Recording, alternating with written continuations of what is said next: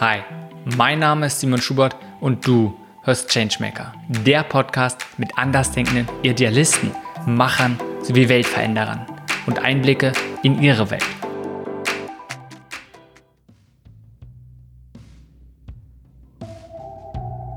Diese Folge ist mit Nadjeshta Taranschewski. Nadja ist Psychologin, Autorin, Keynote-Speakerin und Coach.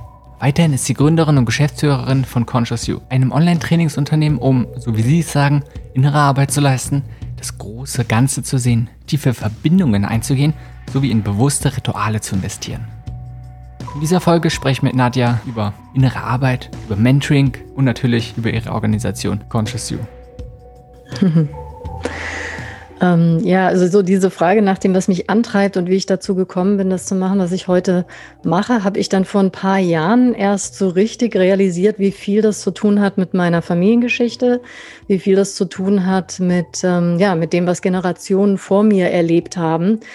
Dafür muss ich vielleicht ganz kurz ausholen. Ich bin äh, auf der einen Seite habe ich einen deutschen Teil der Familie, also mütterlicherseits, und auf der anderen Seite habe ich meinen Vater mit einem mit osteuropäischen Wurzeln. Also der ist zwar in Deutschland groß geworden, hat aber bis er bis, äh, bis er fünf Jahre alt war nur Russisch gesprochen zu Hause, weil sein Vater Russe war und seine Mutter Polin. Und wie die überhaupt in Deutschland gelandet sind, hatte halt ganz viel zu tun mit dem Zweiten Weltkrieg und den Wirrnissen, die sich aus dieser Zeit ergeben haben.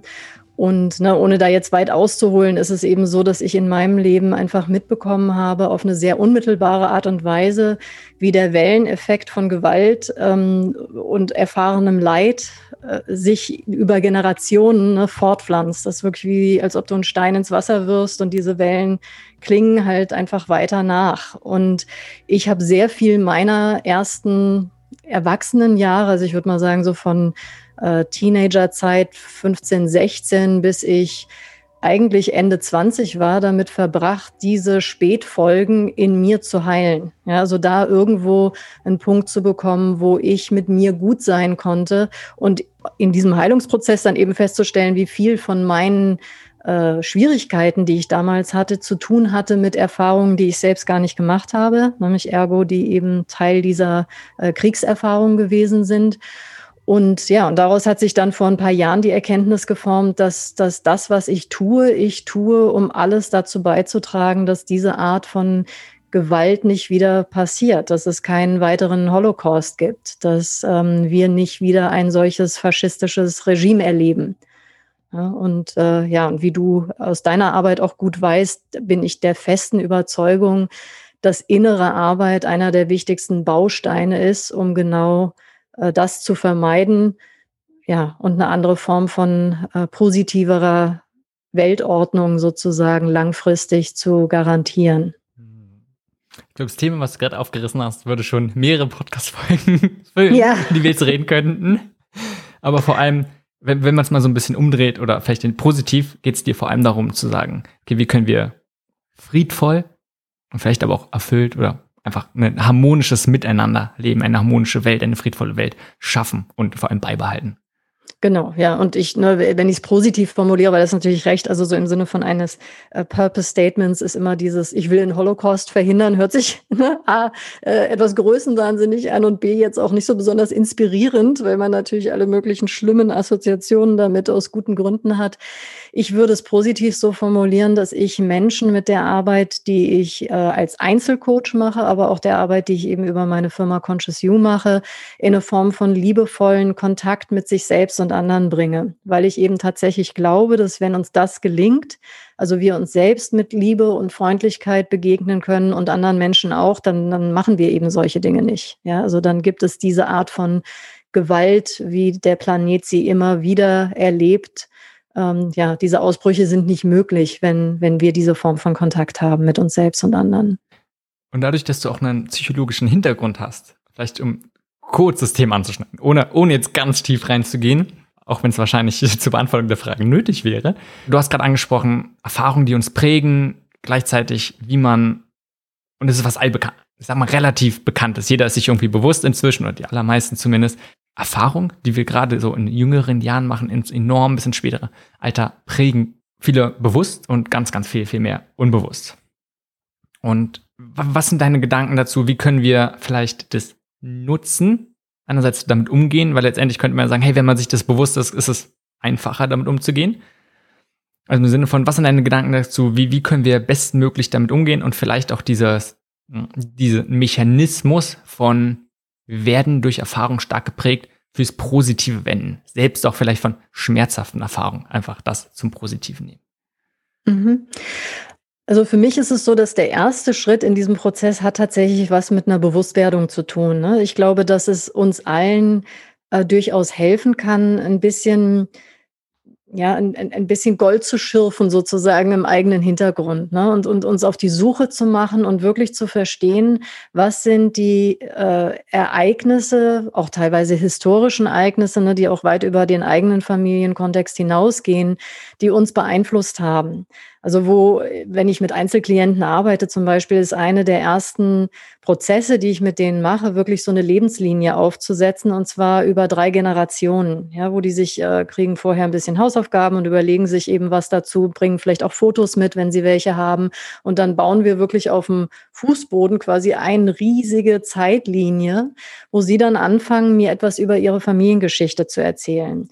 Und das hat für mich eine doppelte Wirkung. Das eine ist, ähm, ja, auch teilweise auch bei meinen Klienten, gerade weil ich häufig mit recht erfolgreichen Menschen arbeite, äh, die gerne auch so ein Narrativ pflegen von ihrer äh, glücklichen oder zumindest unbeschwerten Kindheit und dann zu merken, dass das tatsächlich für wenige von uns der Fall war. Ne? Also es gibt solche Fälle, aber ich würde sagen, es ist die Ausnahme. Also da gibt es erstmal wie so einen kurzen Schockmoment auch zu realisieren, mit wie viel Gepäck sie eigentlich schon in ihr Leben gestartet sind und dann gleichzeitig aber genau dieses Gepäck eben auch als Goldmine zu verstehen. Also das heißt, in einem zweiten Prozessschritt gehe ich dann an all diese Stationen mit Ihnen zurück, die dann da auf dem Fußboden liegen und dann frage ich Sie, was, was hast du, was nimmst du daraus mit? Was hast du daraus bewusst oder unbewusst gelernt, was heute in deinem Leben eine Ressource ist? Und, und dann kehrt sich quasi genau das Gleiche um. Also da, wo vorher erstmal so ein Gefühl war von, oh Gott, ja, das ist ja alles totale Scheiße gewesen. Und über Generationen gab es Leid und Missverständnisse und Fäden zwischen Familienmitgliedern und ne, was es nicht so alles gab. Kriege, die durchlebt, erlebt, überlebt wurden. Ähm, und gleichzeitig zu sehen, dass alles, was dort erlebt worden ist, eben auch dazu geführt hat, dass du heute an diesem Punkt bist.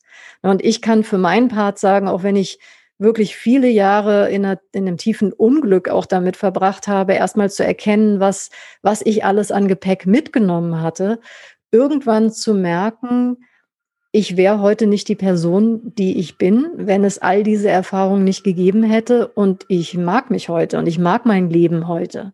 Also das heißt, ich könnte jetzt gar nicht sagen, dass ich mir wünschen würde, dass in meinem Leben irgendwas signifikant anders gewesen wäre, dann wäre ich halt an einem völlig anderen Punkt. Also das wäre dann so ein bisschen, ne, hätte, hätte Fahrradkette, keine Ahnung, was dann wäre. Ich kann nur sagen, heute geht es mir gut mit der Person, die ich bin. Und ich glaube, das können wir alle erreichen über diesen wertschätzenden Blick auch auf all diese Stationen, inklusive der schmerzhaften Erfahrungen.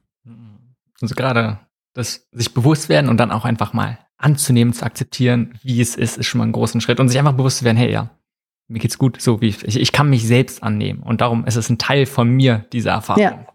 Und du hast gerade schon gesagt, dass es oft, oder auch wenn du arbeitest, diesen Rückblick auf nicht nur, ey, was hatte ich selbst alles erlebt, sondern was war vor mir? Was waren die Generationen vor mir? Was, was ist dort passiert? Was gab es für prägende Erlebnisse von, im Rahmen von meiner Familie? Und wenn man sich das so ein bisschen bewusst wird, dass das einen Einfluss hat auf unser Leben, auf wer wir sind, wie wir agieren.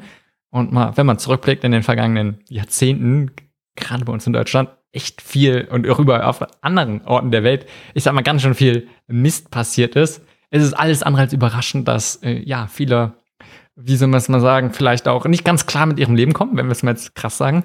Hm. Was ich dabei auch spannend finde, wenn du es so sagst, ist zu sagen, es sind nicht immer die, es ist vielleicht so die, die, die gleichen Sachen, die uns prägen und die sich durchziehen über Generationen.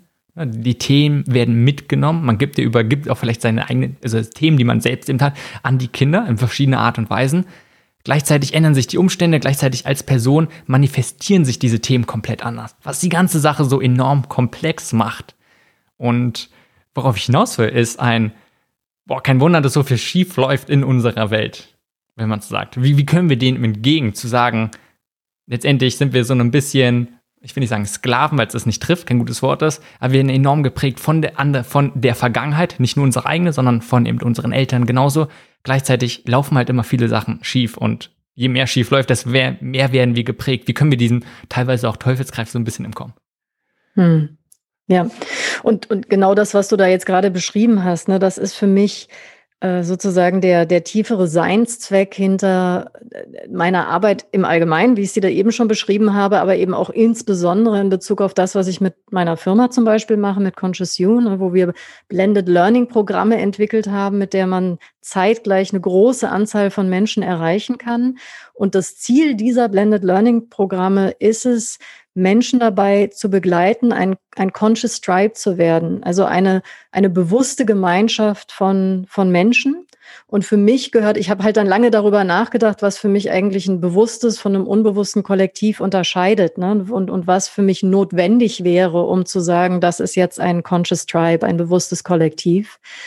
Und übrig geblieben sind so vier Punkte, ja, wo ich sage, das erste ist für mich ganz klar, worüber wir jetzt die ganze Zeit auch gesprochen haben das sind Menschen, die in ihre innere Arbeit investieren. Ja, also die wirklich verstanden haben, dass sie ihre Persönlichkeit beleuchten und entwickeln können und auch müssen auf eine bestimmte Art und Weise, weil wir sonst halt immer unbewusst aus unserem eigenen Schatten interagieren, auch mit anderen.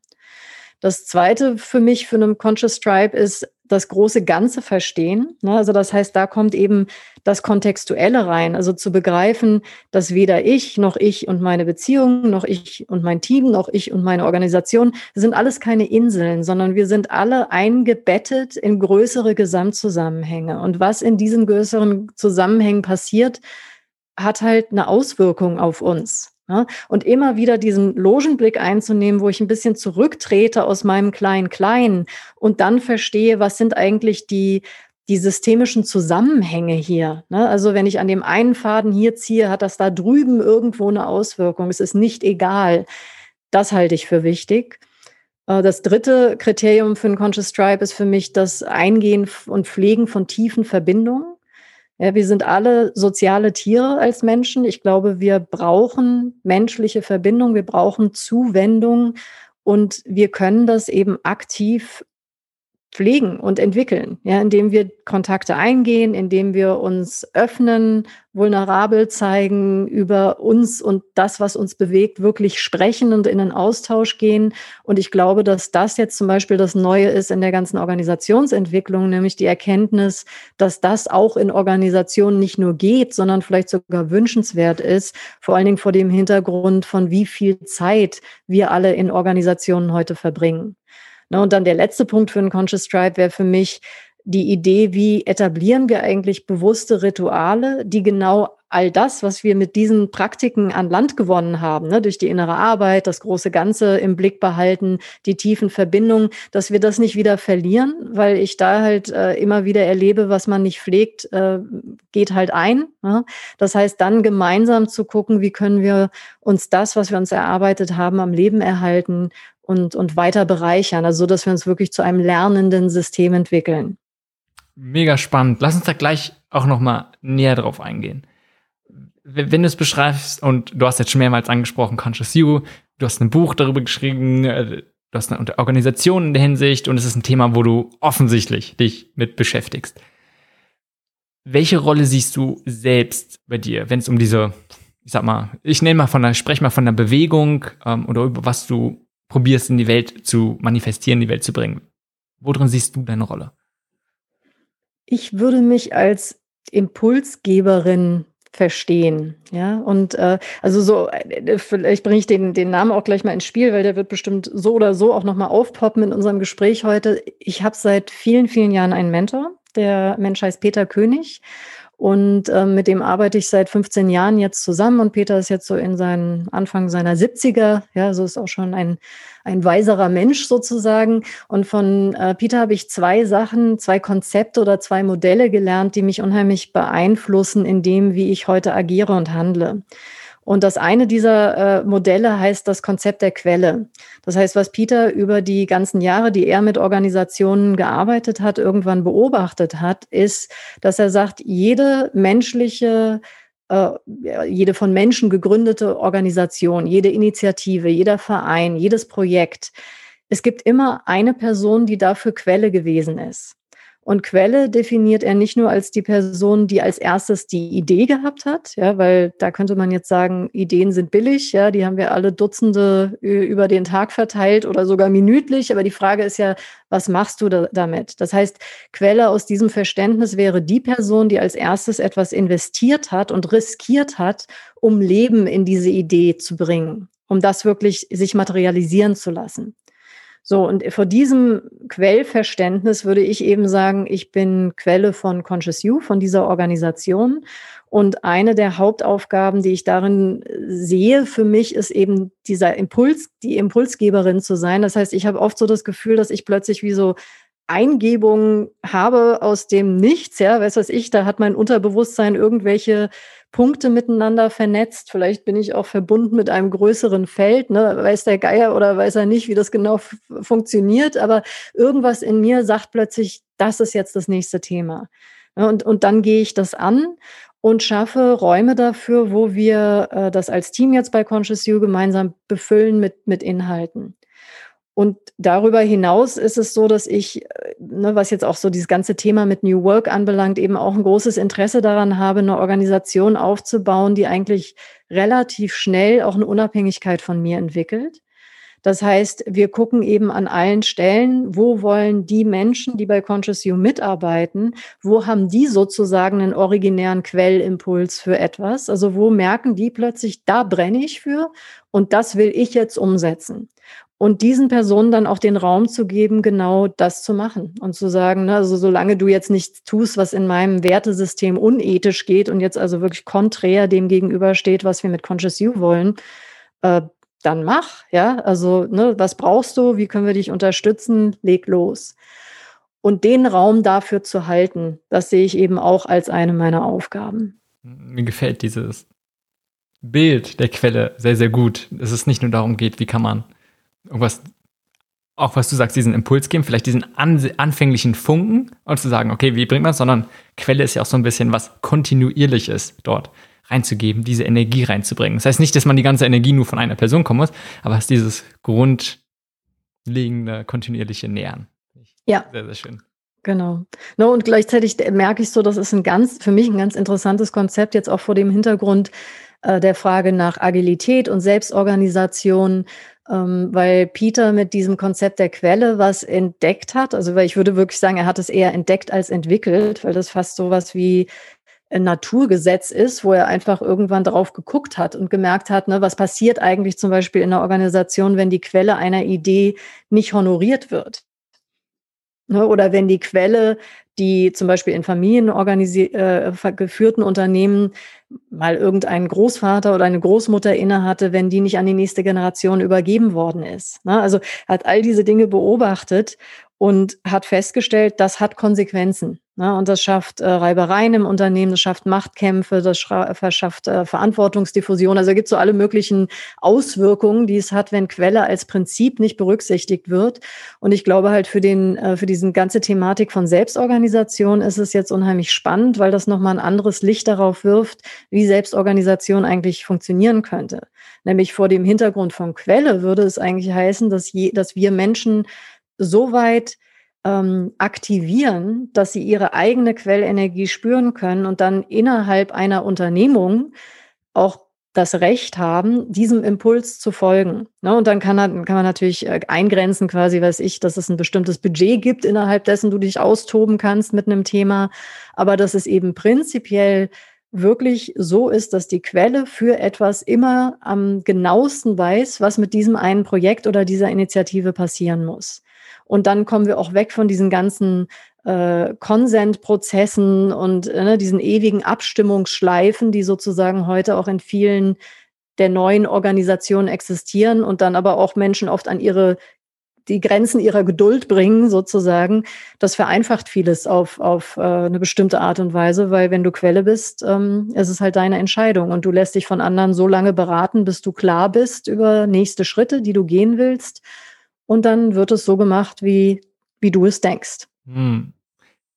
Gleichzeitig habe ich den Eindruck, dass viele Organisationen genau davon hier wegkommen wollen, dass es von einer Person abhängig ist, sondern dass du kleine Teams hast, die halt agil agieren können im Sinne von, hey, die finden selbst ihre Probleme, die finden selbst ihre Lösungen und sind so ein bisschen losgelöst. Klar, es gibt immer noch den Rahmen und die sollen vielleicht in dem Bild immer noch an der großen, ich nehme jetzt auch mal Vision von der Organisation vielleicht sein. Das heißt, das, was die Quelle so ursprünglich mit reingegeben hat, das soll bleiben. Wir sollen trotzdem relativ eigenständig und unabhängig agieren können. Wie passt das? Genau, aber das, das widerspricht sich auch nicht, ne? sondern es hat einfach ein bisschen einen anderen Geschmack. Also das heißt, man würde sagen, es gibt sozusagen für jede Unternehmung eine globale Quelle. Ne, sagen wir jetzt mal bei einem Startup wäre das der Gründer oder die Gründerin, die mit der Vision und den äh, Kernwerten äh, an den Start gegangen ist und irgendwie weiß, wofür dieses Ding, was sie da erschaffen hat, steht. Und dann ist es so, dass es, damit diese Unternehmung erfolgreich werden kann und das Unternehmen auch wachsen kann, braucht es eine möglichst unendliche Anzahl von spezifischen Quellen. Das heißt, du oder ich könnten halt unter dem äh, Umbrella sozusagen einer, einer größeren Organisation jetzt gucken, wofür brennt es eigentlich oder sprudelt es, ne, wenn wir bei dem Bild der Wasserquelle bleiben wollten, wofür sprudel ich eigentlich? Und dafür wäre ich dann Quelle, die einen neuen Kreis gründet. Ja, und ich würde eben zum sagen, weiß was ich, äh, ne, Simon, mich nervt es total, in was für einem Zustand unsere Aufenthaltsräume sind, sagen wir mal. Das wäre irgendwie ein Thema, was für mich Relevanz hat. Und ich würde sagen, ich will mich jetzt darum kümmern. Das heißt, ich kläre jetzt, was für ein Budget ich haben kann für dieses Projekt. Dann gucke ich, kann ich mit meiner Inspiration und mit meiner Vision für die Aufenthaltsräume einen Kreis von Helfern um mich herum gruppieren. Und dann geht's los. Ja, das heißt also, es ist eigentlich ein größeres Autonomieverständnis als das, was heute in Selbstorganisationen aus meiner Sicht gelebt wird an vieler Stelle. Hm, bei dir. Und wenn wir vielleicht mal so ein bisschen auch das Prinzip allgemeiner nehmen, vielleicht nur aus, also ein bisschen von den nur Organisationen weggehen und sagen, okay, du, du bist bewusst, du bist eine Quelle und du hast vielleicht auch dich und deine, deine Sache gefunden und willst jetzt genauso Leute anziehen das ist oft eine große Herausforderung. Viele haben Ideen und wirklich auch gute Ideen und auch die Energie und vielleicht sogar auch die Fähigkeit, diese voranzubringen. Aber halt nicht alleine. Und denen fällt es schwer, genau um sich herum diese wichtigen Menschen zu scharen. Damit es halt diese, wirklich die, die Quelle auch, ich sag mal, funktionieren kann und die Idee realisiert werden kann. Wie hast du hast Selbsterfahrung, dadurch, dass du jetzt eine Organisation aufgebaut hast, hast du sicherlich, kannst du dort was erzählen. Ähm, aus deiner Erfahrung gleichzeitig aber auch vielleicht, was sind Gedanken dazu, wie, wie, wie es grundsätzlich gut funktioniert? Hm. Also ich würde sagen, ne, das ist natürlich ein Teil der, der originären Aufgabe einer Quelle, ist eine Sprache zu finden für das, was sie als Vision in sich trägt, die für andere ansteckend ist. Ne, wo die sagen, Mensch, da will ich mit dabei sein. Sollte es jetzt so sein, dass du jemand bist, die der oder die so introvertiert ist und so äh, vielleicht auch so wenig Zugang zur Sprache als Medium hat, ne? weil das gibt's ja eben auch, dass Leute zwar großartige Ideen und Gedanken haben, aber eben im sprachlichen Ausdruck einfach nicht die Fähigkeit haben, das so zu transportieren, dass andere davon äh, inspiriert und angesteckt werden, dann wäre es vielleicht deine Aufgabe, dass die, die eine spezifische Quelle zu finden, die diesen Teil für dich übernimmt. Ne? Also sozusagen, die dann deine Kommunikationschefin oder dein Kommunikationschef wird und die sagt, ich habe so einen guten Kontakt zu der ursprünglichen globalen Quelle und kann irgendwie fast sogar wie spüren, was er oder sie eigentlich will. Und ich übersetze das jetzt in eine Sprache, die es uns erlaubt, andere Leute mitzunehmen. Also ich denke, das sind so ein bisschen die zwei Wege, die ich sehe. Entweder du lernst es, so darüber zu sprechen, dass es für andere ähm, ja so ein, so ein Pull-Charakter entwickelt und die sagen, boah, da will ich unbedingt mitmachen. Oder du findest jemanden, der das für dich ausdrücken kann ne, und dann sozusagen die spezifische Quelle für die Kommunikation wird. Gut. Und im Prinzip auch dort. Man muss es nicht, die wenigsten können es von Anfang an. Auch das ist was, was man einfach mit der Zeit lernen kann. Genau, und manche Leute lernen es und es heißt aber eben auch nicht unbedingt, dass du es lernen musst, weil vielleicht ist es einfach auch nicht dein Ding, weil du gerne irgendwie ne, auf einem, in einem kleinen Häuschen auf einem Berg sitzt und niemanden siehst und trotzdem großartige Ideen und Impulse hast, die in die Welt gebracht werden wollen, dann musst du aber zumindest mal eine nächste Person infizieren, die dann mit dir am gleichen Strang zieht. Du hast angesprochen, dass Peter König als dein Mentor eine große Rolle in deinem Leben gespielt hat. Und vielleicht kannst du generell ein bisschen was sagen über die Bedeutung, über die Rolle von Mentorinnen in deinem Leben. Ja, also ne, du hast ja eben auch angesprochen, so dieses, was kann man eigentlich lernen? Und ich glaube, in dem Prozess des Lernens spielen andere Menschen immer wieder eine ganz große Rolle. Und, und, und ich glaube, für mich persönlich haben sich viele Lernprozesse äh, beschleunigt oder auch sowas wie besser auf den Punkt bringen lassen, weil ich sie mir angehört habe durch die Sprache einer bestimmten Person, die das für mich so klar formuliert hat, dass ich es besser lernen konnte. Also und, und bei Peter war es eben so, dass ich den erlebt habe, sogar in einem, äh, ne, das zweite Modell, was er in mein Leben gebracht hat, äh, ist, das ist die Geldarbeit, die er entwickelt hat. Und ich habe ihn vor 15 Jahren auf einem Money Workshop kennengelernt, wo er uns quasi diesen Geldprozess erleben hat lassen und uns damit aber auch beigebracht hat, wie wir damit arbeiten können. Und das hat mich damals so nachhaltig beeindruckt, nicht nur die Arbeit selbst, sondern auch wer er als Person war dass ich ihn gefragt habe, ob er mein Mentor werden würde. Wir hatten damals beide eigentlich keine klare Vorstellung davon, was das eigentlich genau heißt und wie man das macht. Aber wir haben uns dann da zusammen reingefunden. Ne? Und das hat zur Folge gehabt, dass wir jetzt seit 15 Jahren ja ungefähr jeden Monat für eine Stunde miteinander sprechen ne? und darüber auch verschiedene Projekte gemeinsam entwickelt haben und aus dieser Mentorenschaft eine Freundschaft und auch professionelle Partnerschaft geworden ist.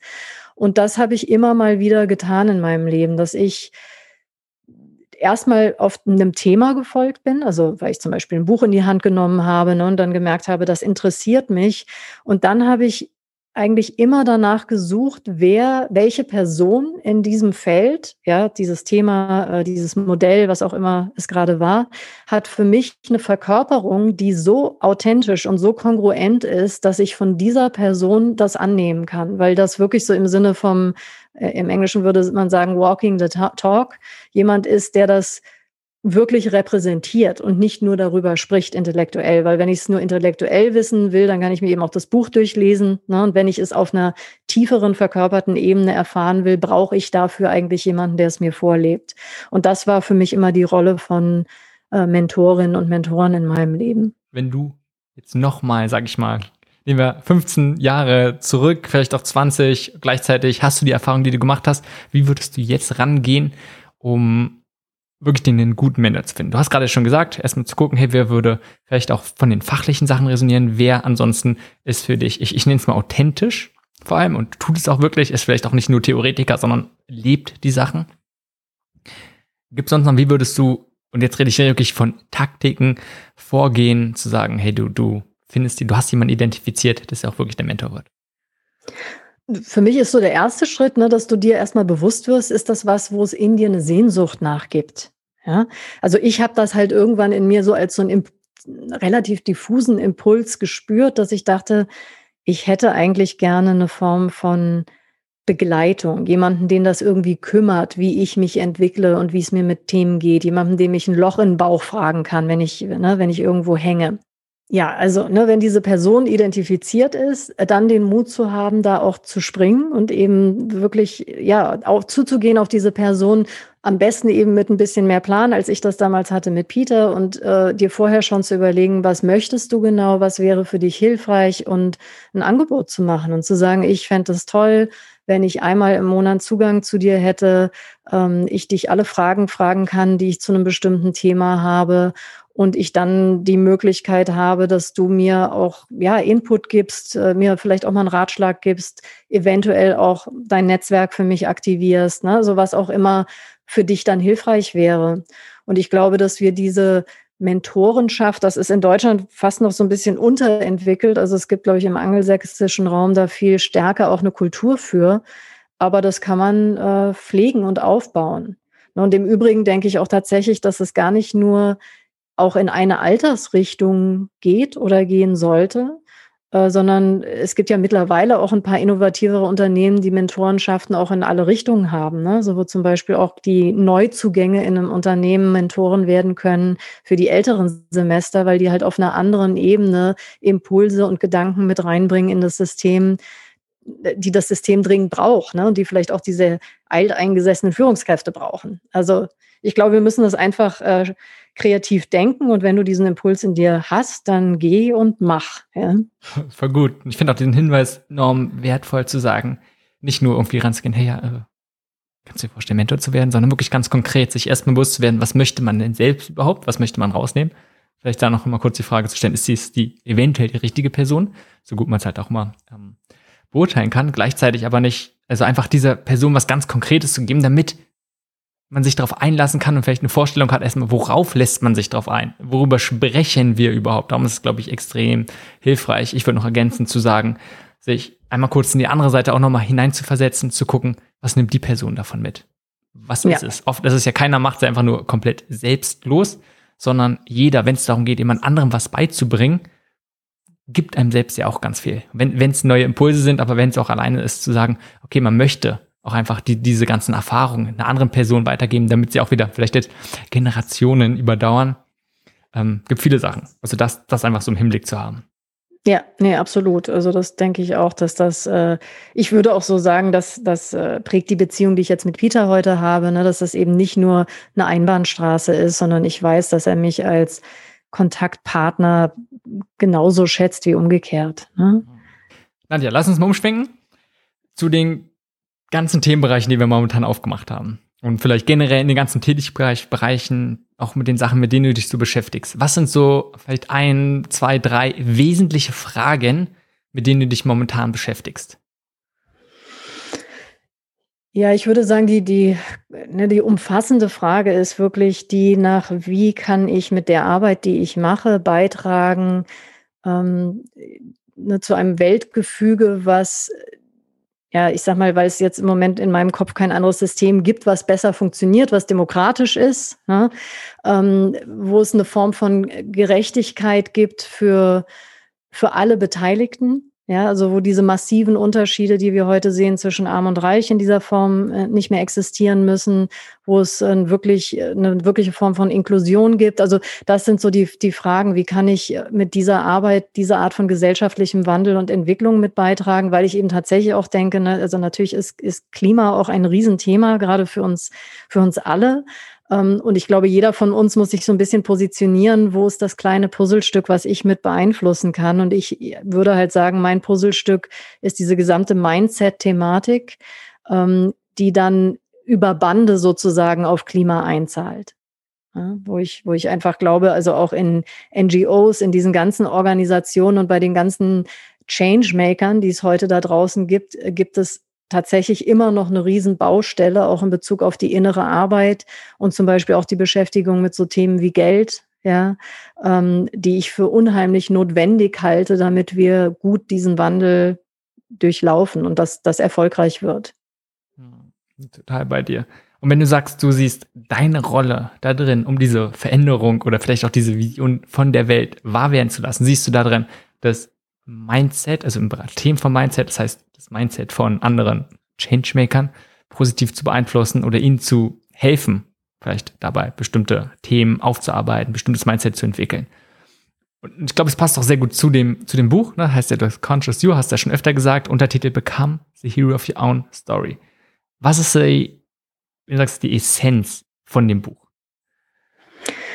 Ja, also für mich ist wirklich so in diesem Untertitel mit, also eigentlich im Titel tatsächlich bin ich ganz stolz auf den Titel, weil ich glaube, er enthält viele der Elemente, um die es mir geht. Ne? Also das erste Conscious You, wenn ich das jetzt mal frei übersetzen würde in sowas wie ein bewusstes Du. Also wie wirst du wirklich zur bewussteren Version deiner selbst und versetzt dich damit in die Lage, Held, Heldin deiner eigenen Geschichte zu werden. Ähm, soll heißen, wenn wir uns nicht mit uns selbst auseinandersetzen, dann laufen wir in der Regel in einem ja in, in einer Art von Autopilot-Modus, wo wir ein Narrativ abarbeiten, was andere Menschen irgendwann mal für uns geschrieben haben und meistens auch das eben relativ unbewusst. Ne? Und das hat wieder was zu tun mit dem, was wir ganz am Anfang von unserem Gespräch hatten, eben auch diese ganzen intergenerationalen Verkettungen, die dann dazu führen, dass wir bestimmte Dinge einfach weitermachen. Ja, und, und, und das ist für mich in der Regel weder Garant für ein bewusstes noch ein erfülltes Leben. Und deswegen geht es mir in dem Buch jetzt im Speziellen und dann auch dem damit verbundenen Programm, was wir eben über meine Firma Conscious You anbieten, darum, diese Bewusstwerdungsprozesse mit anzusteuern, also Leuten zu helfen, sich selbst besser kennenzulernen, zu verstehen, warum ticke ich eigentlich so, wie ich ticke, wo kommt das her, dass ich über bestimmte Dinge in dieser Art und Weise fühle, äh, wo bin ich in reaktiven Verhaltensmustern oder Reaktionsmustern drin, was kann ich tun, um die aufzulösen und wie kann ich, indem ich immer weniger reaktiv werde, mir immer mehr Freiheitsgrade erarbeiten, wo ich Autorin oder Autor dieser meiner eigenen Geschichte werde und eben genau das lebe, was ich leben möchte und nicht irgendeinen Automatismus, der sich von ne, drei Generationen vor mir speist. Und ganz viel, auch wenn es darum geht, ob es jetzt der Held ist von seinem eigenen Weg, von der eigenen Geschichte, ob es jetzt ist, wie kann man seinen eigenen Weg finden, vielleicht seine eigene Stimme finden, so ein bisschen in die Richtung. Ähm, du hast wie gesagt, geht es um dieses Bewusstwerden, worüber du schon viel gesprochen hast. Man muss sich erstmal bewusst werden, wenn man etwas ändern möchte. Und das ist ja auch eine, gerade aus der Psychologie, eine sehr verbreitete Meinung. Und natürlich gibt es auch andere Richtungen, wo man sagt, hey, man muss man wirklich, auch gerade wenn es ins Therapeutische geht und wo ich definitiv jetzt nicht zu sehr abdriften möchte, aber einfach diese Annahme, wenn man was verändern möchte, ob es im eigenen Leben ist oder vielleicht in verschiedenen anderen auch Systemen, wo andere Menschen, wo andere Organisationen mit drin sind. Muss man es wirklich verstehen? Muss man es erstmal sich den Sachen bewusst werden oder kann man einfach sagen, okay, ich weiß, wo ich hin will und ich weiß momentan ist es nicht so und vielleicht ist es schon eine Art von Bewusstwerden. Äh, aber weißt du, was ich meine? Muss man erst wirklich diesen Zustand, vielleicht auch ein bisschen so die Vergangenheit aufarbeiten oder kann man einfach sagen, hey, ich gehe in die Richtung, wo ich möchte und ignoriere halt die ganzen vielleicht prägenden Sachen. Unabhängig, wie, wie es gut funktioniert. Wie denkst du über diese, ähm, ja, diese zwei Sachen, vielleicht verschiedene Herangehensweisen, die dir sicherlich bekannt sind, einfach nach. Ja, ja, absolut. Du, für mich ist da, äh, gibt es eine ganz klare Antwort auf die Frage, muss man das? Die Antwort ist Jein. Ja, also ich würde sagen, man muss es in ausreichendem Maße. Ich, ich persönlich bin kein Fan von äh, quasi dieser endlosen Nabelschau ihrer selbst wegen. Ja, das halte ich äh, ne, weder für wahnsinnig äh, erhellend langfristig noch für produktiv. Äh, drittens geht man anderen damit irgendwann tierisch auf die Nerven. Ähm, ne, also das, das muss nicht unbedingt sein. Also genau, du hattest ja eben gesagt, oder kann man das auch irgendwie ignorieren und einfach sagen, das ist das, was ich will, ne? Und dann gehe ich, schreite ich damit voran. Wenn das ginge, würde ich sagen, klar, lass uns das machen. Aber meine Erfahrung ist, dass es eben ohne ein bisschen Selbstbewusstwerdung nicht geht, weil wir nämlich überhaupt nicht mitkriegen, in welchen Mustern wir überhaupt gefangen sind und weil wir nicht mitkriegen, wo wir reaktiv denken und handeln und weil wir einfach diese blinden Flecken, die teilweise wirklich Kontinentgröße haben, ähm, von uns selbst nicht mitbekommen. Die sehen wir immer nur sehr deutlich bei anderen. Ja, und, und deswegen glaube ich, ist halt ein gewisser Grad an Selbstreflexion fast sowas wie unabdingbar. Muss man da jetzt in jedes Detail eintauchen der eigenen Familiengeschichte? Glaube ich tatsächlich nicht. Ja, ich, ich also ich, ich sag mal, wenn man einen bestimmten Grad an psychologischer Reife erhalten hat oder sich erarbeitet hat, würde es für mich aus, auch ausreichen, manchmal zu sagen, ja, okay, ne, jetzt habe ich zum Beispiel gerade, hat jemand meinen Knopf gedrückt und warum? Aus Gründen. Ist auch egal. Ja, ich weiß, es hat wahrscheinlich irgendwas mit meiner Vergangenheit zu tun. Im Zweifelsfalle was mit meinem Vater. Muss ich jetzt im genau verstehen, warum das so gekommen ist? Nee, muss ich nicht. Das reicht dann manchmal, diese Verbindung zu haben, einfach zu wissen, es hat etwas mit meiner Vergangenheit zu tun, wahrscheinlich mehr als mit der Person, die vor mir steht aktuell und mit dem kann ich dann schon weitergehen. Das ist aber so ein bisschen, würde ich sagen, Level 2, weil das heißt nämlich, dass ich schon sehr viel Bewusstsein darüber habe, was mich aus dem Hintergrund und meiner Vergangenheit alles ansteuern kann. Mhm. Und äh, ne, ich will vielleicht noch eine Sache da, da einschieben, weil ich natürlich auch oft mit Organisationsentwicklern äh, die, die so ein bisschen aus so einem systemischeren äh, Stall kommen, zusammensitzen und die sagen, ja, äh, im Sinne der, ich weiß nicht, ob dir die Wilberschen vier Quadranten bewusst sind, wo es darum geht, dass äh, Veränderungen ähm, oder, oder jedes System existiert sozusagen in, was Wilber nennen würde, vier Quadranten. Nämlich auf der einen Seite gibt es zwei Quadranten, die sind das Individuum. Ja, also ich als Mensch ähm, existiere in einem System und der erste Quadrant ist der, der für alle von uns sichtbar ist, nämlich mein Verhalten und mein Körper, also alles, was über mich von außen quantifizierbar und messbar ist. Und der zweite Quadrant ist der, der eher unsichtbar ist für andere, für mich selbst erfahrbar, nämlich mein Mindset, meine Psyche, ne, so die ganzen Prozesse, die ganzen inneren Prozesse, die da im Untergrund brodeln. Und dann gibt es äh, von den vier Quadranten die anderen zwei und das ist das Kollektiv. Und das kann jetzt sein meine Beziehung, das kann sein mein Team, das kann sein die gesamte Organisation. Ähm, und in diesem Kollektiv ist es auch so, dass es Aspekte gibt, die sichtbar und messbar sind, nämlich alle Systeme, Prozesse, Strukturen, die dieses System hat. Und es gibt einen Quadranten, der auch eher erlebbar ist und der hat was zu tun mit der Kultur und Kommunikation und den geteilten Normen und Werten, die in diesem System existieren oder in diesem Kollektiv existieren. So, und jetzt würden halt ne, klassische ähm, Unternehmensberater würden halt hinkommen und sagen, wir verpassen euch eine neue Strategie, ziehen hier ein paar neue line Prozesse ein und dann läuft das Ding schon. Die Realität, die wir aber oft äh, erleben, ist, dass das, wo es dann nachher dran scheitert, sind die Dinge, die eben eher im Verborgenen liegen, nämlich die inneren Haltungen der Leute, die in diesem Kollektiv arbeiten und, und leben und die gemeinsame Kultur, die dort existiert. Und wenn wir es nicht schaffen, diese unteren verborgenen Faktoren sozusagen äh, aufzudecken, da ein bisschen Licht ins Dunkel reinzubringen, dann bringen halt oft äh, Veränderungen auf einer auf der messbaren Ebene von reinem Verhalten und reinen Strukturen und Prozessen nicht so viel, beziehungsweise sie werden einfach oft nicht mitgetragen. Ja, also das heißt, du kannst zwar dann jemandem sagen, als Verhalten, Simon, möchte ich, dass du mich morgens nicht als erstes anschreist, sondern mir erstmal guten Tag sagst. Wenn das aber nicht gestützt wird von einem Haltungswandel in dir, dann ist wahrscheinlich dieses Verhalten entweder für dich nicht nachhaltig zeigbar ähm, oder du hast dann auch, wenn du mir guten Morgen sagst, so einen Unterton da drin, dass du mich genauso gut anschreien könntest. Ne?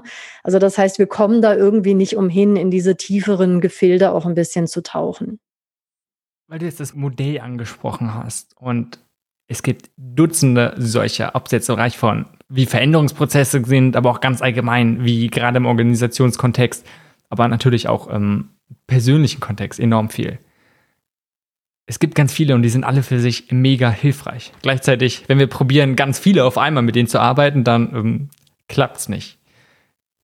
Wie gehst du damit um? Wie suchst du dir, auch gerade wenn es darum geht, vielleicht auch grundsätzlich gleich mit Ideen, ne, muss ja nicht nur so ein spezifisches Modell sein, du hast, sondern wir haben davor schon gesprochen, so ein bisschen auch mit Büchern. Boah, es gibt ganz viele Bücher, die sind total toll und ganz viele Ideen. Wie gehst du damit um, dir die richtigen Impulse vielleicht auch wieder rauszuziehen, die du in deine Arbeit integrierst? Hm. Also das Erste, was mir so einfällt, ist ein Zitat, was ich sehr liebe und was irgendwie so ein bisschen mein Mantra geworden ist. Und das ist von einem Statistiker, der gesagt hat, alle Modelle sind falsch und manche sind hilfreich.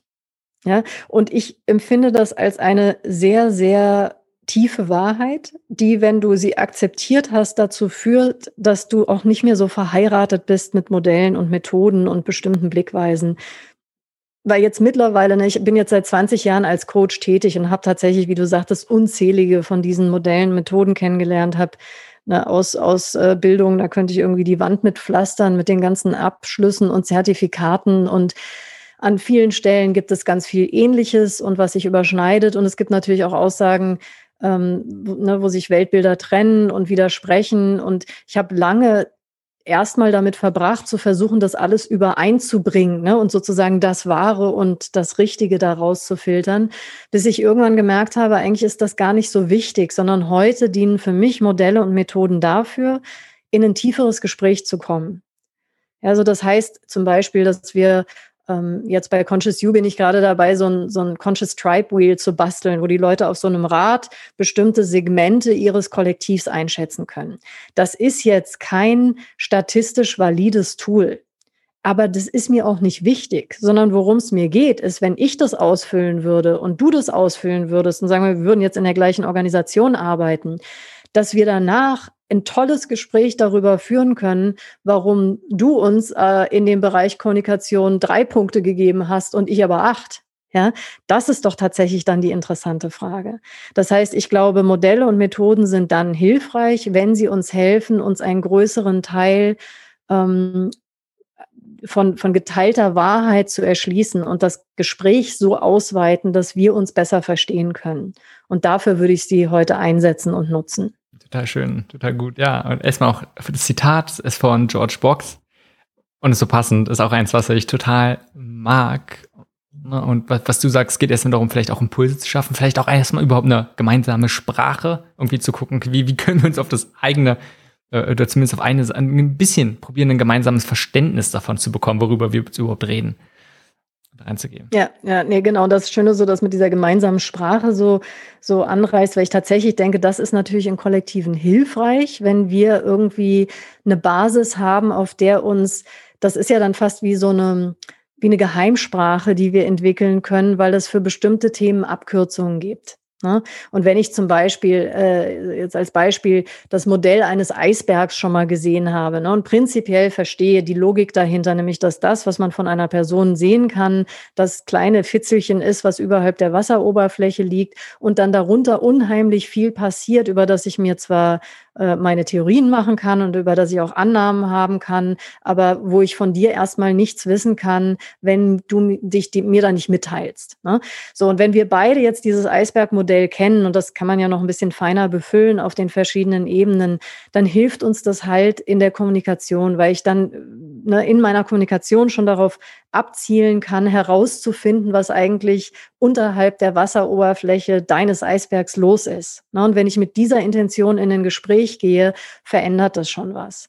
Äh, und deswegen ne, nochmal diese Idee mit den Programmen, die wir äh, eben auch bei Conscious You machen, war meine Intention zu sagen, wie komme ich weg von einem Format, wo ich als Einzelcoach mit 20 Leuten in einem Raum stehe und die quasi aufschlaue, weil das ist zwar schön und sind auch ganz tolle und teilweise sehr tiefe Prozesse, nur es ist nicht skalierbar und damit langfristig gesehen eigentlich auch nicht nachhaltig, weil ich nämlich viel zu wenig Personen in einem System damit erreichen kann. Und das, was Technologie uns heute eben zum Beispiel anbietet an Werkzeugen, heißt, dass ich jetzt zeitgleich 20.000 Leuten das Eisbergmodell näher bringen kann oder ne, was auch immer das Modell ist, was ich dann gewählt habe. Ähm, und, und das schafft diese gemeinsame Sprache und das schafft halt die Möglichkeit, dass wir uns schneller auf bestimmte Punkte einigen können oder äh, das Feintuning hinkriegen können, worum es uns jetzt eigentlich gerade geht. Mhm. Und dafür halte ich Modelle und Methoden nach wie vor für sehr hilfreich. Du hast jetzt auch schon so ein bisschen angesprochen, die bei Programme, die bei Conscious You nutzt. Und allein diesen Mehrwert zu sagen, okay, ich schaffe etwas, was auch unabhängig von mir ist. Ich muss nicht immer in diesem Raum sitzen, auch wenn, selbst wenn es digital ist, wo halt eine Handvoll von Leute sind oder selbst ein paar hundert. Ich muss nicht immer dabei sein, sondern ich kann ein Programm aufbauen, was jeder in seiner eigenen Zeit und unabhängig von mir nehmen kann. Was sind für dich die größten Herausforderungen, beziehungsweise dann damit auch die größten Learnings gewesen, zu sagen, so ein Programm aufzusetzen, gleichzeitig dann weiterzuentwickeln, so dass es nicht nur einfach ein Programm für Programm ist, sondern zu sagen, du hast das, dieses Programm hat auch wirklich diesen Impact. Also die größte Herausforderung, ne, weil unsere Programme jetzt erstmal als, ähm, als Kernzielgruppe arbeiten wir mit Unternehmen. Und da merke ich immer wieder, dass es ein bisschen äh, eine Tendenz für ein Missverständnis gibt, weil die nämlich denken, naja, ihr macht ja, ihr macht ja Online-Lernen, ne? Also ihr habt ja so E-Learning-Programme. Und ich ganz klar sagen kann, nein, ja. E-Learning ist ein Teil unseres Prozesses, nämlich der Teil, wo du dir zum Beispiel ein Video über den Eisberg angucken äh, kannst, statt dass ich vor dir stehen muss, um dir das zu erklären. Ähm, E-Learning ist der Teil, wo du dir einen Selbstreflexionsbogen als PDF runterladen kannst und den an deinem Rechner ausfüllen kannst. Das ist der Teil, wo es um eine reine Wissensvermittlung oder Wissensaufnahme geht. Aber was wir eben machen bei Conscious You ist, dass wir Blended Learning Programme entwickelt haben, weil wir gemerkt haben, reines E-Learning ist als Methode für nur sehr wenige Menschen wirklich befriedigend und äh, zielführend. Es gibt ein paar Menschen, die so viel Motivation haben, dass sie sich dadurch alles erschließen können. Aber für, für die meisten von uns wird es dann auch irgendwann langweilig, alleine vorm eigenen Rechner zu sitzen und sich mit irgendwelchen Inhalten zu befassen. Das heißt, wir gucken halt von Anfang an, dass wir, äh, ne, wir starten immer mit einer Kohorte. Das heißt, du hast eben einen ganzen Kollegenkreis, mit denen du das gleichzeitig machst. Jeder ist eingeteilt in dieser Zeit in eine Triade, eine Lerntriade mit zwei anderen Partnern, die möglichst an anderen Stellen im Unternehmen sitzen, so dass du ähm, sofort, also dass wir über das Programm sofort ein wie ein, ein Netz von Kommunikation über das gesamte Unternehmen spannen. Ähm, es gibt regelmäßige Videokonferenzen mit einem Coach, der in den Materialien ausgebildet ist, so dass du eben auch einen Ansprechpartner oder eine Ansprechpartnerin hast, um Fragen zu stellen. Ähm, es gibt Module, die sind auf dein funktionales Team ausgerichtet, also wo du wirklich mit dem Team, mit dem du jeden Tag arbeitest und die dich wahrscheinlich in der Organisation auch am besten kennen, ja, und auch deine deine tollen Seiten und deine weniger tollen Seiten gut kennen, dass das sofort eine Relevanz für deinen Arbeitsalltag bekommt. Und da war eben so ein bisschen die Herausforderung, dass Unternehmen das lange nicht begriffen haben, was das eigentlich ist. Also diese Idee von, ähm, wie wichtig der menschliche Kontakt in so einem Lernprozess ist, das hat, äh, dauert oft ein bisschen, weil für die wäre es natürlich praktischer, wir hätten ein reines E-Learning-Tool, wo, ne, wenn du äh, jetzt im Oktober anfangen willst damit und eine andere Kollegin fängt im Dezember an, dann macht ihr das halt so beide vor euch hin. Aber unserer Erfahrung nach bringt das eben nicht den Impact, sondern die Magie dieser Programme liegt wirklich in dem zwischenmenschlichen Kontakt.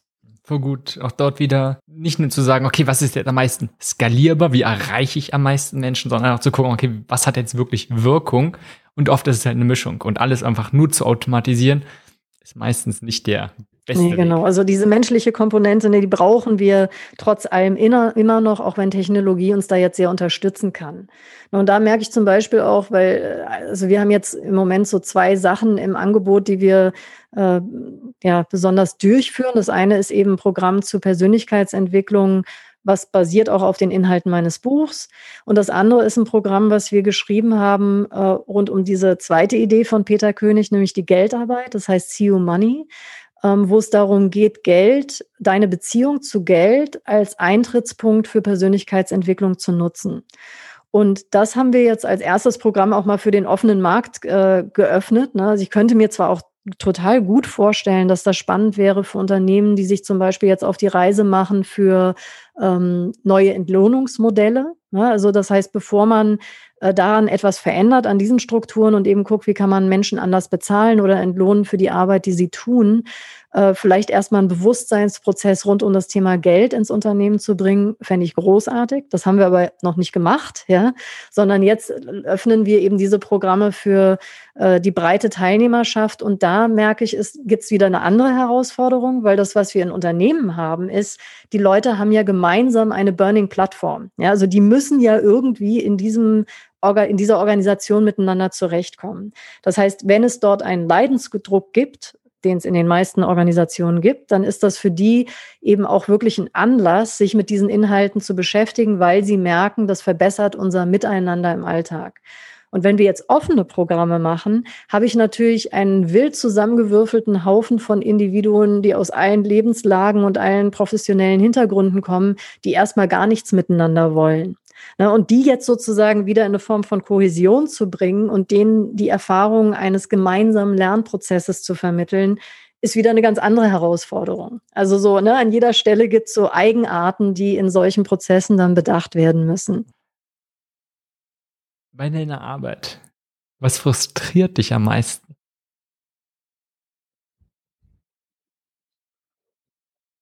Hm, gute Frage dass ich nicht genügend Hände habe. Also ja, mir geht's sogar oft so, dass ich das Gefühl habe, ich äh, ist äh, ne, im Sinne von Quelle, da sprudelt so viel, was ich gerne machen würde und ich habe effektiv nicht die Stunden an einem Tag, um das alles zu tun, zudem ich eben auch einen ganz klaren Anspruch habe, mich nicht selbst in den Burnout hineinzuführen. Ne, da sind wir bei dem Thema, was wir äh, vorhin so in unserem Vorgespräch kurz hatten, du kommst ja auch aus dem Gesundheitsmanagement, ne, aber ich denke, das, was ich eben oft sehe bei Unternehmerinnen und Unternehmern, gerade so in diesem Startup-Bereich, ist dieser komplette Hang zur Selbstausbeutung.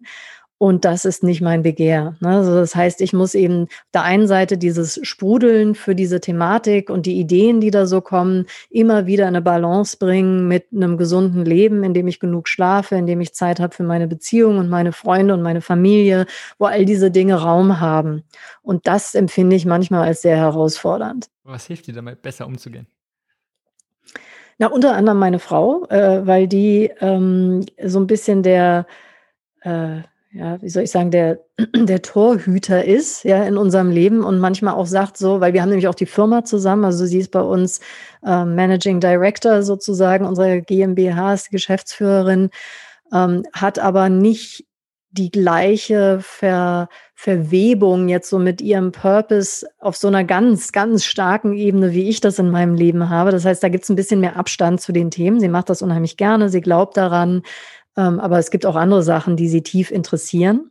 Und die sagt dann einfach manchmal so, und jetzt ist Schluss, ich will auch nicht mehr über Conscious You reden, ich will nichts mehr von irgendeinem Klienten hören, ich will einfach nicht nichts mehr davon hören. Jetzt, ne, jetzt ist Feierabend. Und ich glaube, dass es uns allen gut tut, wenn wir jemanden in unserem Leben haben, der auch manchmal sagt, so, und jetzt ist auch mal gut. Ja, können wir jetzt bitte mal über einen Film reden oder über Politik oder über irgendwas, was nichts mit Arbeit zu tun hat. Voll gut. Also zu schauen, wie kann man eine Person identifizieren oder überhaupt in sein Leben anziehen, die so ein bisschen so ein Gegenpol darstellt. Vielleicht nicht Gegenpol, sondern einen, der jetzt einmal sagt, okay, so ein bisschen wieder in die Realität bringt oder auch einfach da. Ein Balancepol. Balancepol, ja. besseres Wort. Das ist, ja, sehr gut. Genau, einfach schaut, dass man, dass die Person vielleicht auch so ein bisschen auf einen aufpasst. Wenn man es halt gerade so dabei ist und diesen großen Drang hat. Genau, also ne, auf einen aufpassen und der andere Teil, der hat natürlich was mit Eigenverantwortung zu tun. Äh, es ist schon so, dass ich dann auch denke, was ich ja Menschen versuche beizubringen über unsere Programme, über mein Einzelcoaching, über all diese Wege, ist eine Form von, von nachhaltigem Leben. Also wo es dir mit dir und deinem Leben gut geht. Und dann kann es natürlich nicht angehen, dass ich mit Ringen unter den Augen und äh, ne, völlig fertig sozusagen mich von einem Termin zum nächsten schleppe. Also da sind wir wieder zurück bei Authentizität und dem, ja, dem Walking the Talk. Ne? So dass ich schon denke, da liegt auch eine Verantwortung drin. Da fühle ich mich durchaus auch unter Beobachtung und weiß halt, das ist ein Teil meiner Aufgabe, ist das auch hinzukriegen. Bin. Und wenn wir wieder dieses sich bewusst werden sind, vielleicht hilft auch einfach, einfach sich wirklich dieser Tatsache bewusst zu werden, selbst wenn ich die ganze Welt retten möchte oder anders, besonders weil ich die ganze Welt retten möchte, wenn ich was Großes machen, bringt es halt nicht aus dem letzten Loch zu pfeifen, sondern zu sagen, ich muss auf mich und meine eigenen Ressourcen einfach Acht geben, damit ich das jetzt nicht nur heute, morgen, sondern halt mittel- und vor allem langfristig machen kann. Genau, genau. Und das, denke ich, ist tatsächlich so eine der Achillessehnen dieser ganzen Changemaker-Szene, wenn du so willst, dass dieser Hang zur Selbstausbeutung sehr groß ist, dass, ähm, ne, da kommt jetzt wieder das Thema mit dem Geld rein. Ich glaube, dass viele von uns äh, eine unreflektierte Beziehung zu Geld haben, die eigentlich äh, dann auch ganz viele negative ja, unbewusste Projektionen auf Geld mit beinhaltet. Also dass Geld irgendwie sowas ist, was eigentlich hässlich ist oder wo wir mit Menschen, die Geld haben, irgendeine Form von Hässlichkeit äh, verbinden, ne? sei es, dass sie bestechbar sind, korrupt sind, äh, ne, sich unethisch verhalten, was auch immer wir damit verbinden. Und ich glaube, das ist auch ein Teil der Psychohygiene, die es eben gilt für Changemaker, da genau hinzugucken und auch an den Punkt zu kommen, wo du mal ganz egoistisch sagen kannst, so und jetzt jetzt für heute ist auch gerade mal vorbei hier mit Weltretten. Jetzt ne, habe ich mit dem Geld, was ich jetzt verdient habe, kaufe ich mir jetzt irgendwas Fettes, was ich schon immer haben wollte und mache mich selbst damit glücklich und das ist auch in Ordnung. Ja, also äh, eben wegzukommen von diesem permanenten Gefühl, dass du der Dreh- und Angelpunkt für das Wohl oder Unwohl dieser Welt bist und da eine gesunde Beziehung zu, zu entwickeln. Das ist auch Teil ja, un, un, unseres Weges, glaube ich total schön. Einerseits zu sagen, okay, sich nicht diesen Druck zu machen oder auch dieser Illusion hinzugeben, zu sagen, alles ist von dir abhängig und wenn du jetzt nicht machst, dann äh, geht alles den Bach runter.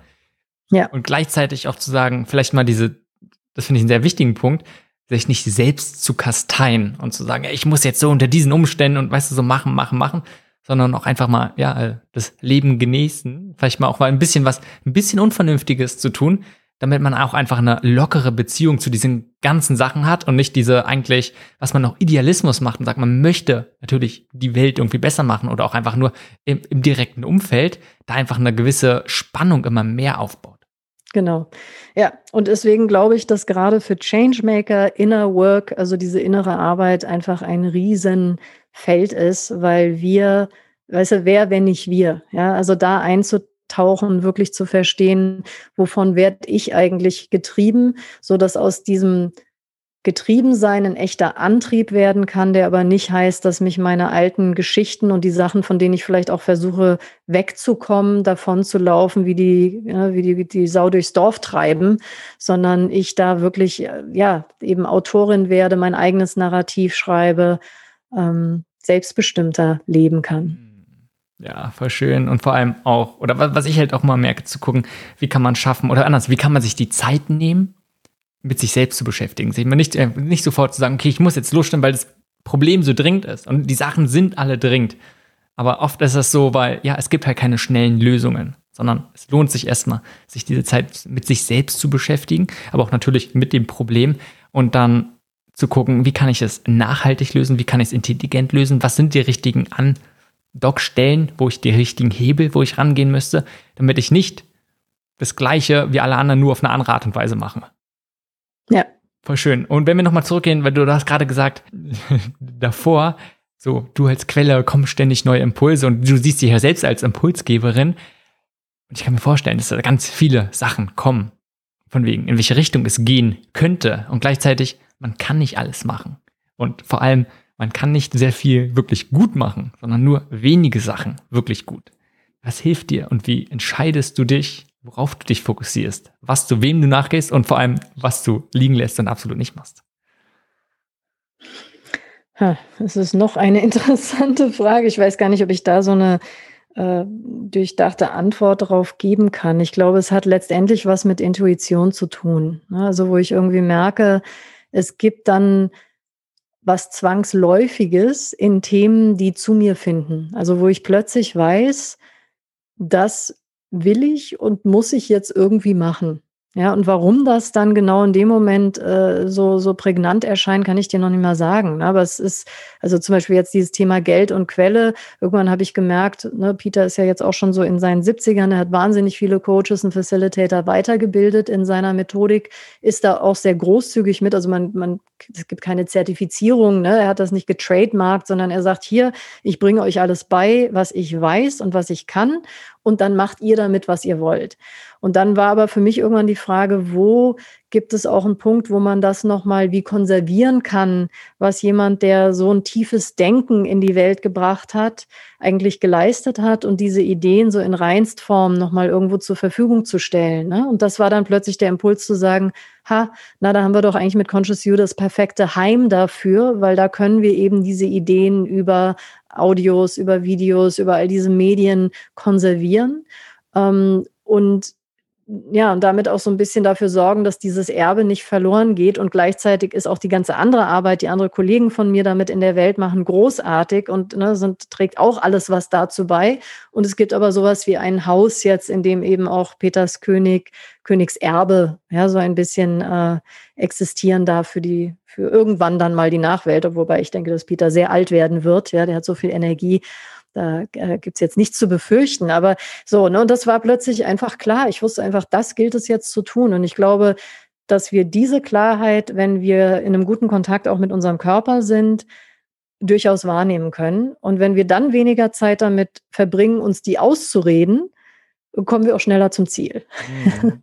Ja, spannend. Und passt sehr, sehr gut eigentlich über die ganzen Sachen, worüber wir reden und womit du dich beschäftigst. Denn wenn man mit sich selbst sich beschäftigt, wenn man sich damit auseinandersetzt, okay, was beeinflusst einen vielleicht, was gibt es für prägsame Sachen, dann ist es oft eben, oder andersrum, das sind ja genau diese Sachen, die oft Entscheidungen schwierig machen, weil man genau sich vielleicht nicht bewusst ist, was ist es jetzt, was ich eigentlich will? Was sind von anderen Sachen, gerade prägsame Sachen wie von den Eltern oder irgendwie Lehrer oder andere wichtige Menschen, die dann großen Einfluss auf, die, auf diese Entscheidung haben. Und sich erstmal damit auseinanderzusetzen oder anderen, wenn man weiß, was man genau im Leben möchte, wenn einem das ganz klar ist, wird es auch deutlich einfacher, gute Entscheidungen zu treffen. Und dann ist es vielleicht auch einfacher, die eigene Intention, das Bauchgefühl einfach darauf zu hören.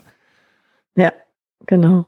Gut, lass uns auch wieder so ein bisschen mal umschwenken äh, und du siehst schon, wir gehen in alle möglichen verschiedenen Richtungen, um jetzt vielleicht auch mal ein neues Thema aufzumachen nochmal. Was war eine der besten Entscheidungen deines Lebens? Meine Frau zu heiraten. Das, äh, ne, also es ist vielleicht, äh, natürlich geht die eher in den privaten Bereich hinein, aber sie hat durchaus auch was mit ähm, meinem beruflichen Wirken zu tun. Jetzt in meinem Leben speziell war es so, dass ich, äh, bevor ich Olga kennengelernt habe, noch nie mit einer Frau zusammen gewesen bin. Also ne, soweit ich das wusste, war ich hetero. Ne, offensichtlich nicht so hetero, wie ich dachte, aber ne, das war zumindest so mein Selbstbild. Um, ähm, und das war für mich durchaus ein langer Prozess des inneren Ringens, an den Punkt zu kommen, wo ich das aushalten konnte, nicht so zu sein, wie ich immer dachte, dass ich bin. Und die ganze Arbeit, die ich in mir getan habe, eben durch die Begleitung, die ich in meinem Leben hatte, die Mentorin, die Wegbegleiter, die es da alles gab, ähm, ist mir diese Entscheidung überhaupt erst möglich geworden. Und ich würde auch sagen, dass ich beruflich heute nur an dem Punkt bin, an dem ich bin, weil äh, ich durch Olga auch so viel gelernt habe in Bezug auf mutig für die eigene für die eigenen Werte und die eigenen Überzeugungen einzustehen. Ähm, Olga, meine Frau, da was unheimlich Klares und Unbeugsames und ähm, und ich als Coach bin ja immer so ein bisschen so diese ganze Multiperspektivität. Man kann das so sehen oder auch so sehen und linksrum geht vielleicht auch, weil ich kann jetzt auch verstehen, warum jemand linksrum gehen will. Ne? Diese ganzen Probleme hat sie nicht so. Also für Olga ist dann ganz klar, ob es linksrum oder rechtsrum geht in der Regel. Und da konnte ich mir aber auch für die Arbeit viel abschneiden, nämlich auch an manchen Punkten einfach zu sehen, manchmal muss man halt springen und eine Entscheidung treffen. Und diese Entscheidung war zum Beispiel, sie zu heiraten, ne, obwohl ich ja eigentlich dachte, ich bin hetero und die Entscheidung zu treffen, dass mein Narrativ eben mein Narrativ ist und wenn das in keine Kiste passt, die vorher mir irgendwer vorgelebt hat oder von denen ich dachte, dass sie existieren, dann ist es halt so. Ja, muss ich halt meine eigene Kiste basteln. Und von daher hängen für mich ne, diese private Entscheidungen sehr auch zusammen mit dem, wer ich beruflich geworden bin und was ich heute in der Arbeit mit Klienten auch transportiere. Und um, die, um diese, die, diesen Faden vielleicht mal ein bisschen mehr nochmal zu ziehen, weil es für mich auch so perfekt reinpasst, worüber wir sprechen. Wenn sich jemand, genau das, diese vielleicht eine prägsame Vorstellung hat, woher sie auch immer kommt, einfach dieses Selbstbild so klar ist, ob es jetzt wirklich im Privaten ist, sag mal, um, von we welchem Geschlecht man angezogen wurde, gleichzeitig aber auch vielleicht ähm, ja verschiedene Sachen vom Selbstbild. Das mal auch auf dieses Changemaking zu projizieren, zu sagen, jemand hat dieses Bild und sagt von sich ganz klar, hey, ja klar bin ich jemand, der sich dafür einsetzt, die Welt zu retten. Aber eigentlich vielleicht möchte die Person nur Autor werden und Science Fiction schreiben, was null damit zu tun hat. Könnte ja auch sein. Was würde du raten oder wie, wie könnte, was würde einer Person helfen, vielleicht sich zu trauen, diesen Schritt zu machen, aber vor allem erstmal sich genau das bewusst zu werden? Ja, der Bewusstwerdungsprozess, ne, das hat all das damit zu tun, was wir jetzt heute besprochen haben. Ich glaube, das ist halt ein Prozess, der inneren Arbeit, ne? weil, weil ich glaube, für viele von uns ist dieser originäre kreative Impuls, den, den wir alle irgendwo mit uns tragen, weil ich wirklich das, was zutiefst ähm, nicht nur menschliches halte, sondern ich glaube, das ist Leben. Ja, ähm, den gibt es in allen von uns. Der ist aber oft unter mehreren Schichten von Bauschutt äh, verkümmert. Ja, so das heißt für mich innere Arbeit heißt diesen ganzen Bauschutt erstmal von mir zu strampeln, damit ich dann diese kleine Pflanze meines kreativen Impulses wieder sehen und wahrnehmen kann. Und für mich ist jeder Mensch, der das ihm eigene oder das ihr eigene findet und tut, ein Changemaker. Und das ist mir völlig egal, ob die Person nachher Keramik macht, Science Fiction schreibt, äh, Organisationen verändert oder Gärtner ist. Ja, ich glaube, dass das, was die Welt wirklich braucht, sind Menschen, ähm, die mit dieser inneren Flamme, dieser inneren Quelle in Kontakt sind und das macht einen besseren Planeten. Weil ich nämlich tatsächlich auch glaube, dass der Grund, warum dieser Planet in diesem mit Verlaub beschissenen Zustand ist, in dem wir ihn manövriert haben, unter anderem auch deswegen da ist, weil so viele Leute irgendwelchen Dingen hinterherrennen, von denen sie meinen, dass sie dadurch Erfüllung bekommen könnten, nämlich zum Beispiel Geld, Macht, ne, Einfluss, was auch immer das, das sein mag, Ruhm. Ähm, dadurch löst sich das natürlich nicht. Ja, es gibt genügend Beispiele von Menschen, die all das erreicht haben und immer noch unglücklich sind. Sogar sehr viele Beispiele von Menschen, bei denen das so ist. Also halte ich eben wirklich Changemaker sind Leute, die mit diesem Impuls in sich in Kontakt kommen. Und dafür braucht es innere Arbeit. Voll schön. Und vielleicht auch nochmal einen Schritt weiter zu gehen. Selbst Leute, die scheinbar Changemaker sind, sondern Menschen, die sagen, hey, sie identifizieren sich so sehr da drinne, anderen Menschen zu helfen, kann ja auch nur sein, damit sie vielleicht sich wichtig fühlen. Und dann, klar Absolut. ist es irgendwie gut und klar ist es gut und sie unterstützen mhm. andere. Aber eigentlich bräuchte es dort auch erstmal diese Beschäftigung mit sich selbst und zu gucken, okay, warum muss ich jetzt genau diese Art der Arbeit machen, damit ich mich wichtig und wie bedeutsam fühle und ansatzweise vielleicht auch wertvoll? Ist das nötig? Muss meine Arbeit, muss ich meinen Selbstwert davon abhängig machen? Absolut. Also ich glaube, das ist tatsächlich auch ein möglicher Ausgang dieser inneren Arbeit, dass du feststellst, ich brauche das alles gar nicht. Ja, also das, was ich für ein authentisches Leben für mich brauche, ist vielleicht viel weniger. Und das hat gar nichts damit zu tun, äh, andere Leute zu retten oder zu begleiten, sondern es hat damit zu tun, dass ich eben schon immer Interesse an Brötchenbacken hatte und ich will der beste Brötchenbäcker der Welt werden, ja. Und aber nochmal, ne, ich glaube, dass das Authentische darin etwas ist, was einen positiven, eine positive Bewegung in der Welt ähm, unterfüttert, ne? weil selbst wenn Brötchen dann dein Thema wäre und du eben feststellst, das ist eigentlich schon immer mein Traum, ja, ist, glaube ich, das, was du dann backst, mit so viel, mit so viel Liebe und Intention versehen, dass das natürlich auch einen Unterschied macht, wenn wir das in unseren Körper äh, tun, statt der Massenware, die wir irgendwo im Regal abgreifen. Ne? Also von daher glaube ich, ja, vielleicht ist es so, dass äh, wir auch ein paar Changemaker sogar von ihrem Weg abbringen, aber ich glaube, dass das dann eine gute Bewegung ist. Bin ich bei dir. äh, ja, auch eine ein oder komische Form der Gegenbewegung. Ähm, definitiv. Wir haben mit viel darüber über innere Arbeit gesprochen, wie, wie wichtig sie ist, oh, um vielleicht als Grundlage für, ich will nicht sagen für äußere Arbeit, sondern zu gucken, eine gute Arbeit überhaupt zu machen und Sachen in Leben zu bringen. Und vielleicht auch, um selbst wieder auf sich aufzupassen, ähm, um nachhaltig einfach wirklich arbeiten, zu agieren zu können und vielleicht auch einfach Erfüllung zu finden. Gleichzeitig es ist nicht einfach. Jeder, der schon damit gemacht hat, weiß, wie schwer innere Arbeit ist. Und es ist nicht nur positiv. Also was sind vielleicht so die Schattenseiten von innerer Arbeit? Mm, weißt du, im Englischen gibt es ja diesen Ausspruch, Ignorance is Bliss. Ne, ich glaube, also ne, Ignoranz ist quasi, äh, ja, das wären die Übersetzungen dafür, Leichtigkeit, Freude, ja, also diese Grundidee, dass wenn man bestimmte Dinge nicht weiß, es auch manchmal leichter sein kann im Leben. Ich denke, dass das ja und nein ne, wieder wahr ist, weil auf der einen Seite hilft es vielleicht auch manchmal, äh, Dinge nicht so genau zu wissen. Und das ist eben das, was dann mit der inneren Arbeit auch einhergeht, das ist eben ein aufdeckender Prozess. Was bedeutet, dass du plötzlich Verbindungen machst, ähm, Dinge realisierst, die dir vorher in dieser Deutlichkeit nicht klar gewesen sind. Und das kann auch schmerzhaft sein. Ne, nur ich glaube, dass das, was wir ja häufig gemacht haben und was wir auch in der Regel zu Hause gelernt haben, ist vor, uns vor Schmerzen zu verschließen. Also so dieses Gefühl von, das ist etwas, das ist so unangenehm und so unaushaltbar, dass wir alles dafür tun müssen, diese Gefühle zu vermeiden. Und da würde ich halt sagen, das ist ein Mythos, den es gilt aufzuräumen, weil wir halten das aus. Weil egal, was du aus deiner Vergangenheit vielleicht auch so rauspopelst an unangenehmen äh, Ereignissen, Erinnerungen, Gefühlen, das ist nie wieder in der gleichen Intensität so schlimm, wie das schon mal gewesen ist. Und du hast es schon mal überlebt, also wirst du es auch diesmal überleben. Äh, und es bringt dich halt, wenn du dieses Gefühl einfach existieren lassen kannst, ne? sei es Angst, sei es Wut, äh, ja, sei es eine große Trauer, die dich überkommt, eben auch zu merken, wir zerbrechen nicht an diesen Gefühlen, sondern im Gegenteil sind die Schlüssel zu einer Form von Lebendigkeit, die du vielleicht vorher über Jahre nicht gehabt hast. Also ja, das kann unangenehm sein, aber äh, was unangenehm ist, hat noch niemanden umgebracht. Ja, sondern es macht uns lebendig. ich würde jetzt vielleicht noch mal einen Gegenpunkt zu der, zu der Richtigen, die wir vorgesagt haben, zu sagen, ja, es kann einem dieses, man tut, zum Beispiel Arbeit oder man, man einen Beitrag leistet, man fühlt sich als Changemaker, damit man sich vielleicht nicht, damit man sich so ein bisschen ablenkt von sich selbst.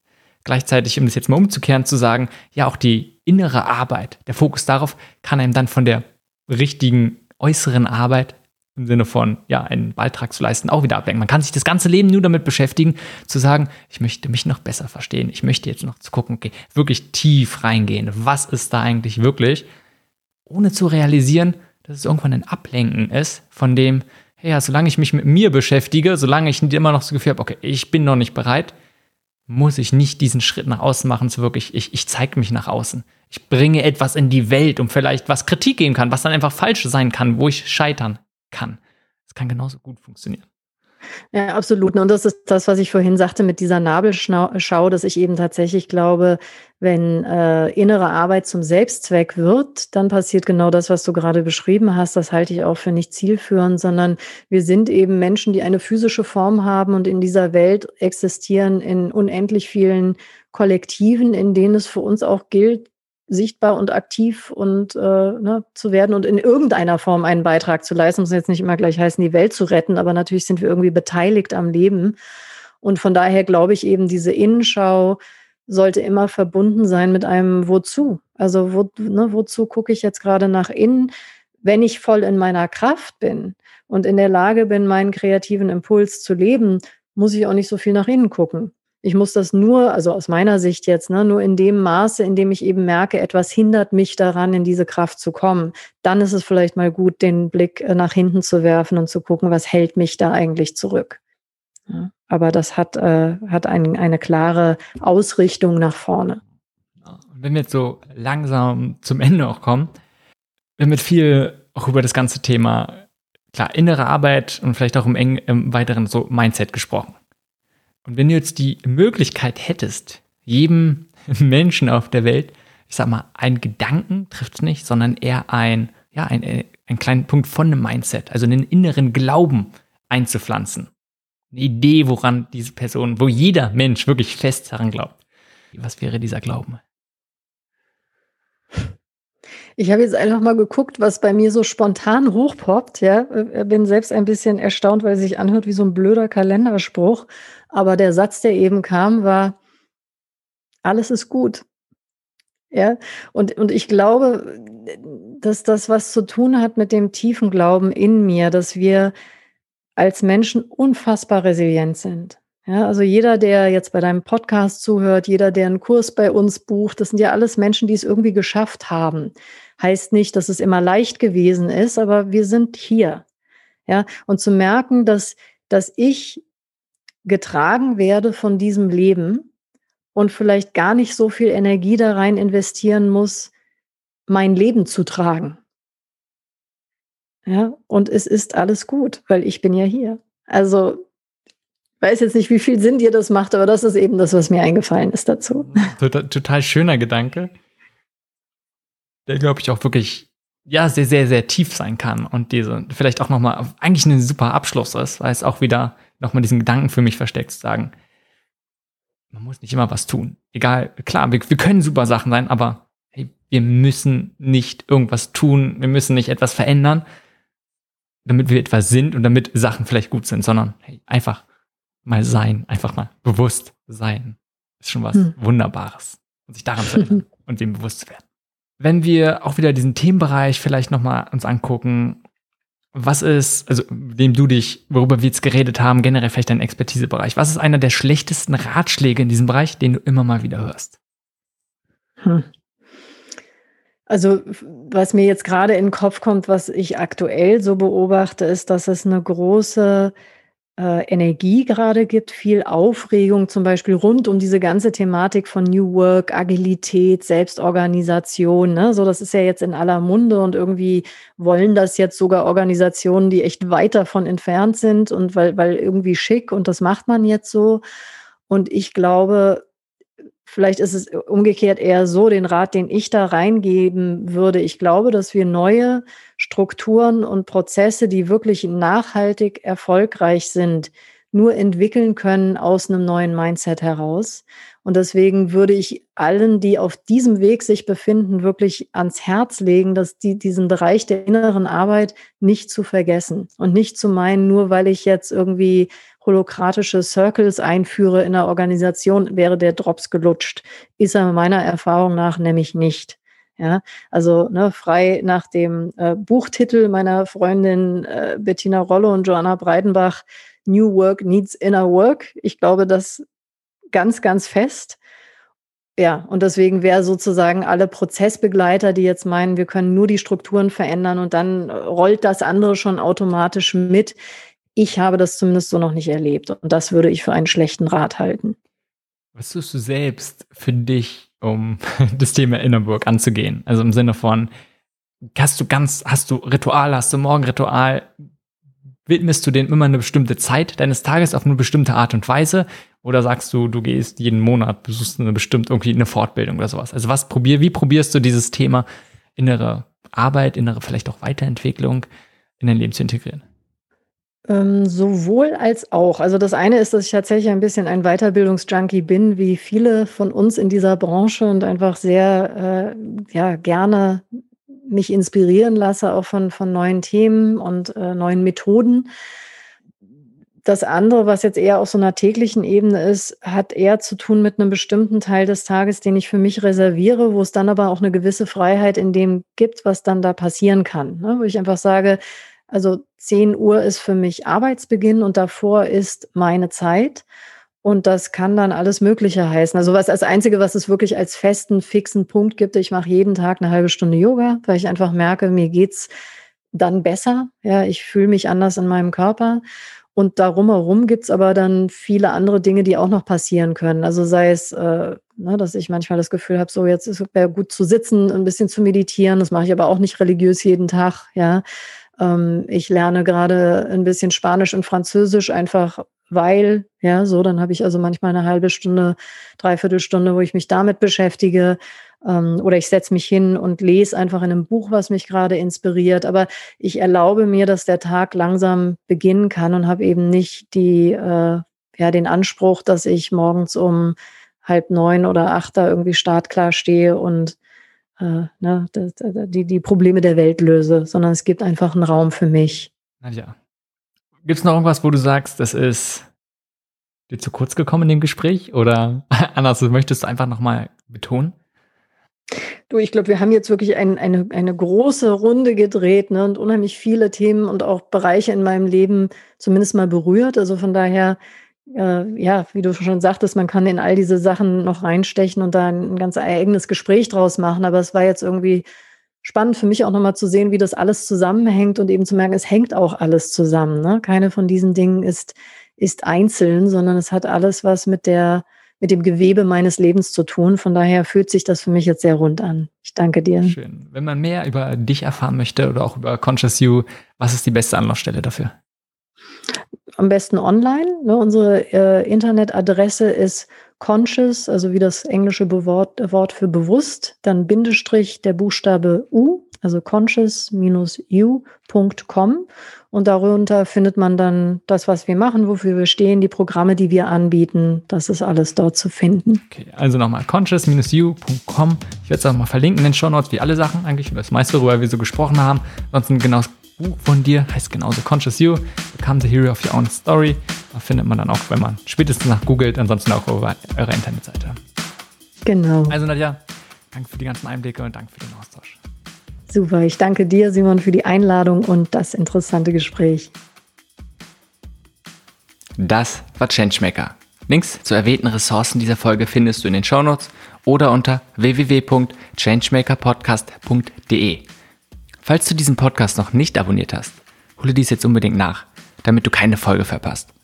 Bis zur nächsten Folge.